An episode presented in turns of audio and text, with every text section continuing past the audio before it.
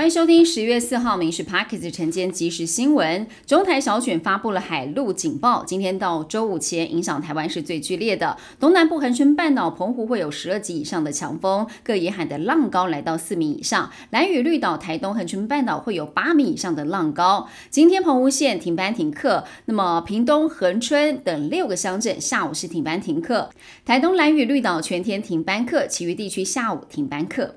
受台风的影响，十四处国家风景区辖内的旅游景点今天预警性的封闭。离岛两岸船班今天是有十二航线、九十六航次停航。空运的部分呢，澎湖部分班机停飞。金门今天下午往返高雄、台南六班次是停驶的，估计影响上千名的旅客。部分飞往香港、日本国际线在今天也是取消。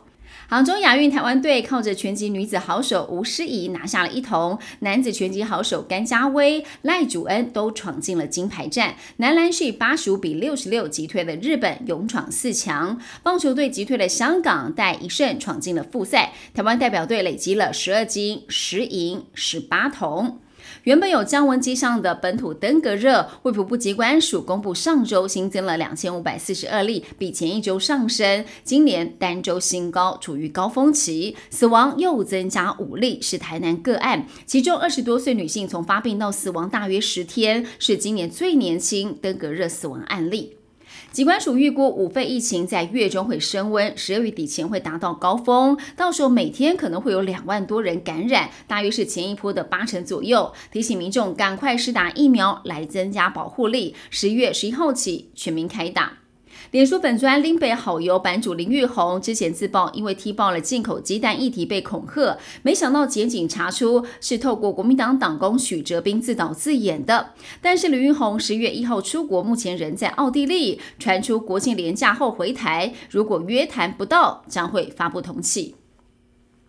公股金融机构待遇佳，财政部旗下三大国营包含了台银、土银、台酒，下半年总计征才上千人。台银要征三名经济研究人员，起薪最高十万；台酒除了征销售人员，还要找调酒师，起薪最高三万八千块。